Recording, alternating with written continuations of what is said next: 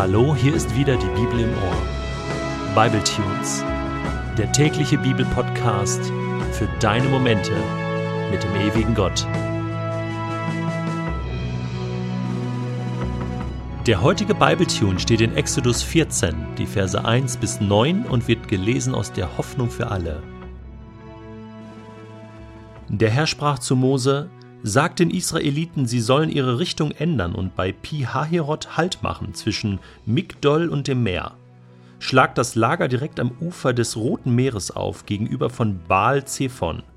Der Pharao wird denken, ihr irrt ziellos im Land umher und habt euch in der Wüste verlaufen. Ich werde dafür sorgen, dass er seine Meinung wieder ändert und euch verfolgt. Doch dann werde ich ihn und sein Herr besiegen und zeigen, wie mächtig und erhaben ich bin.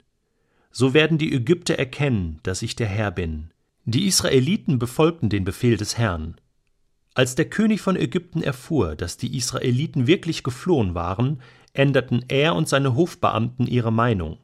Was haben wir bloß getan? Warum haben wir die Israeliten aus der Sklaverei entlassen? Der Pharao ließ seine Streitwagen anspannen und zog mit seinen Soldaten los. 600 seiner besten Streitwagen bot er auf, dazu noch zahlreiche andere aus ganz Ägypten. Auf jedem Wagen fuhr neben dem Wagenlenker und dem Bogenschützen auch noch ein Schildträger mit. Der Herr hatte den König wieder starrsinnig gemacht. Darum jagte der Pharao den Israeliten nach, die Ägypten ungehindert verlassen hatten. Die Soldaten des Pharaos mit ihren Streitwagen holten die Israeliten ein, während diese bei Pi-Hahirot am Meer gegenüber von Baal Zephon lagerten. Kennst du dieses Gefühl?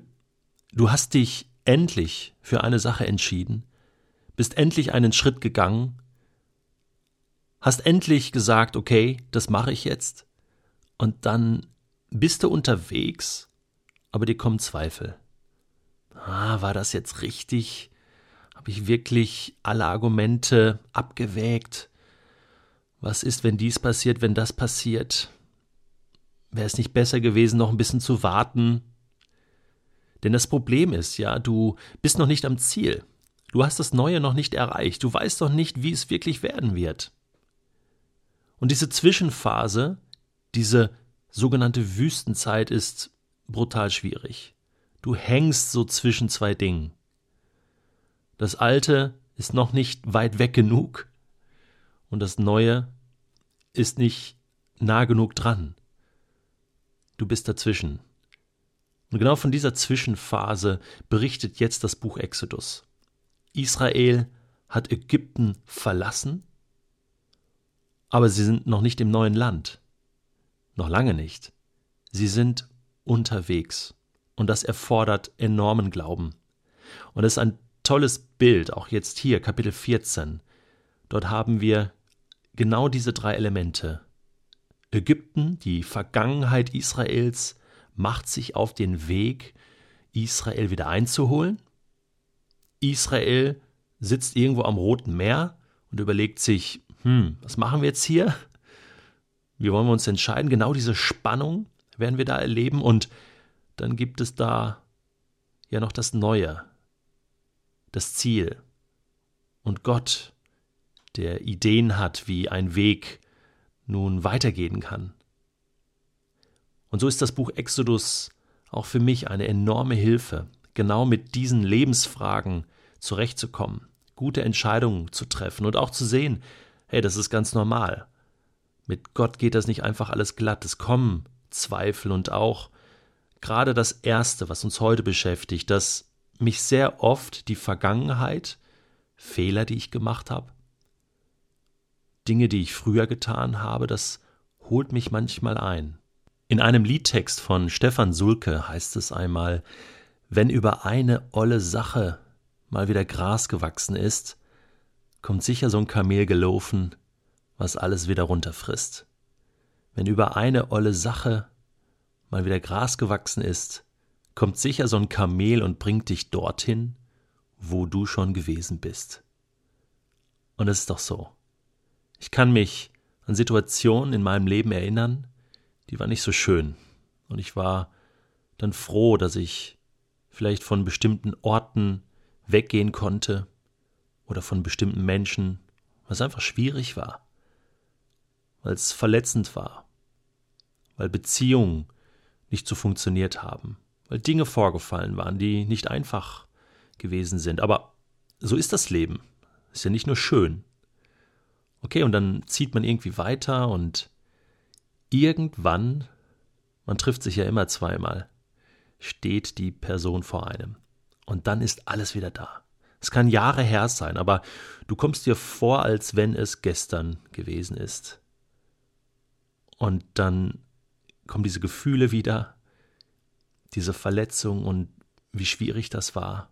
Und jetzt musst du damit umgehen. Es ist so. Die Vergangenheit holt dich irgendwann wieder ein. Die Verletzungen holen dich wieder ein. Wenn du es nicht geschafft hast, dich wirklich mit deiner Vergangenheit zu versöhnen, mit dem, was schiefgelaufen ist. Wenn du es nicht geschafft hast, das wirklich abzuschließen, irgendwann kommt dieses Kamel der Vergangenheit, der Erinnerungen und frisst alles wieder runter und es ist alles wieder da. Wie gehst du damit um? Wie gehe ich damit um? Ich habe eine Antwort in dem heutigen Text gefunden. Ja, die Vergangenheit, Ägypten, Pharao macht sich auf den Weg. Die sind jetzt fuchsteufelswild. Was haben wir nur getan? Warum haben wir die Israeliten nur gehen lassen? Das ist die eine Perspektive, die Vergangenheit, die sich auf den Weg macht, um dich wieder einzuholen. Dann gibt es aber noch eine andere Perspektive. Und das ist die Perspektive, dass Gott sagt, ich habe euch mit starker Hand aus Ägypten herausgeführt. Ägypten hat euch doch nicht einfach gehen lassen. Ha, nach neun, zehn Plagen. Und du hast es auch nicht aus eigener Kraft geschafft, sondern ich war's. Ich habe dich daraus geholt. So war es und nicht anders. Und genau diese Perspektive muss ich einnehmen. Die Vergangenheit kommt immer wieder und meine Kraft verlässt mich immer wieder. Aber Gott ist derjenige, der mit starker Hand herausgeführt hat. Und der, der herausgeführt hat, wird mich auch weiterführen. Diese Perspektive, diesen Standpunkt muss ich einnehmen. Sonst habe ich keine Chance gegen Ägypten und gegen Pharao, gegen die Kamele in meinem Leben. Aber wie gesagt, es sind nur Kamele. Und es ist eine Vergangenheit, mit der ich mich versöhnen kann wenn ich sehe, was Gott tut und wie groß Gott ist und wie stark seine Liebe ist.